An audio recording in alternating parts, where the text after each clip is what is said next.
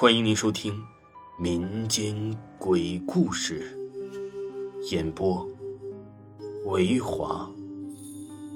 如果您喜欢维华讲的民间鬼故事，那您就不要吝啬您的小手，点个赞，关注一下再走吧。精彩继续。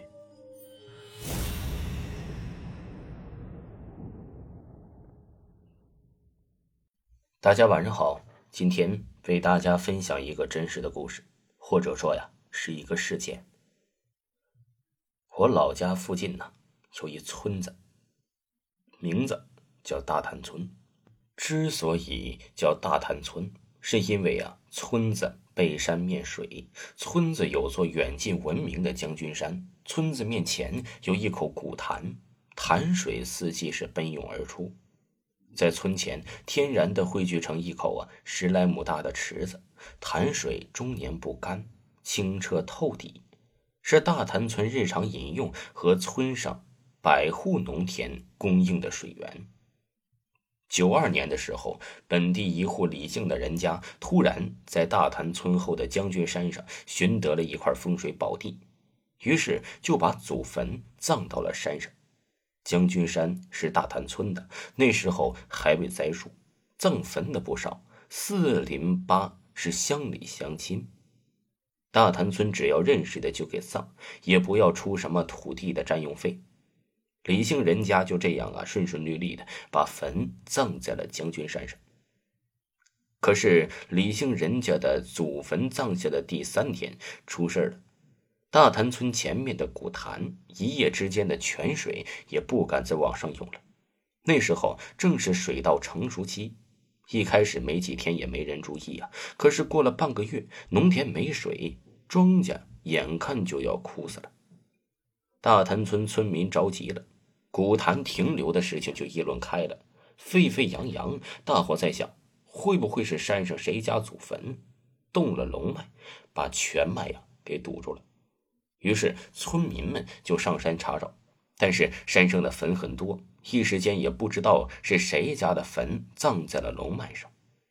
正在大潭村村民们都是百思不得其解、惆怅不展的时候啊，邻村葬坟的那家李姓人家呀，就发生了一件怪事说来也巧啊，李姓人家的户主老李刚好在那天赶集去镇上买猪仔，买的猪仔呀，就是当时称的十八斤。老李用猪笼，就是那种竹制的猪笼啊，把猪仔装进了里面，放在自行车后架就绑好了。一路往回骑，一路上就感觉不对劲一路骑着骑着，就感觉车子越来越往后面沉，自行车是越踩越费劲。老李偏偏就没有注意到小猪崽心想可能啊是自己的身体哪哪不适，匆匆忙忙的踩车子就往家赶。可是到家了呀，就发现车子开始不对了。猪笼里买的猪崽明明是小猪，当时啊过秤就十八斤怎么就变成这大猪了？小猪笼都撑开了。老李家的人呢，大觉得怪异，拿大头秤过来一称，妈呀，八十多斤呢！老李家人呢是大为震惊，一时间呢话都说不出来。可是啊，这猪咋办？这就是一头怪猪。说不定还是什么猪妖啊！李家的人呢，人心惶惶，养是不能养了，干脆就杀了吧。猪肉李家人是不敢吃，只能拿去卖了。老李家杀猪的时候啊，已经是下午了。偏偏呢，这怪猪吼的声音特别响亮，邻村的兄弟都能听得到。下午谁家还杀猪啊？人们都在议论着。没过多久，老李板车拉着猪肉就来了。老李拉着猪肉啊，就到大滩村叫卖。大滩村是大村，又是村公的所在地，几个熟人就围了上来，好奇的问他：“这不是中午赶集卖猪崽吗？怎么两分钟了就就卖猪肉了？”老李本来心里啊就被怪猪的事震惊，再经熟人这么一问呢，老李心里也不想憋着了，一股脑的就把这卖猪回来的怪事啊就全说了。这下呀，大屯村炸开了锅，就纷纷议论，不可思议。可就是有那么个熟人问了老李，就听说呀，你们家前阵子刚刚迁进了一个祖坟，有没有这回事？有，老李面对熟人啊，想都不想就回了话：“前段时间刚把我老奶迁到了你们村后，可是你说怎么就发生这怪事了呢？”大滩村村民听了，又一次炸开了锅。感情嘛，村民们上山找了半天，找的就是你家的祖坟呐。有村民就问老李：“你们家坟呢？什么时候迁到这村后的呀？”老李木讷的答道：“五月十六。”这下呀，大潭村村民都沸腾了。五月十六葬坟，我们村古潭五月十八就不冒水了。不行，得赶紧把这坟迁走。我们村这么多人还要喝水呢，全村的稻子没水啊，都要枯死了。哎，这大家伙怎么活呀？不迁坟，我们就把坟掏了。大潭村的村民们呢，是义愤填膺，气势汹汹，非要老李当天就迁坟。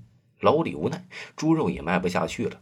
当然，听说是怪猪肉，村民呢也没人敢买。老李呀，只好把猪肉拉回去，跟家里兄弟合计，当天晚上就去起坟了。起坟的时候啊，也是有件怪事儿啊。当天，这个李家的兄弟搬在盖上老祖顶上的板石时，突然一阵浓浓的白雾啊，从上而下喷涌上天，十来米高，然后就散了，掀开了瓦罐盖子。老祖的头骨啊是金黄金黄的，李家人从此就一蹶不振，至今受穷。说了也怪，老李家人起坟后啊，一夜之间，大潭村古村呐又活泉奔涌，依旧四季不枯，清澈透底。这件事儿本来是家乡的真人真事，当时啊，大部分人呢仍健在，但是至今也无法用科学原理解释。听众朋友，本集播讲完毕，感谢您的收听。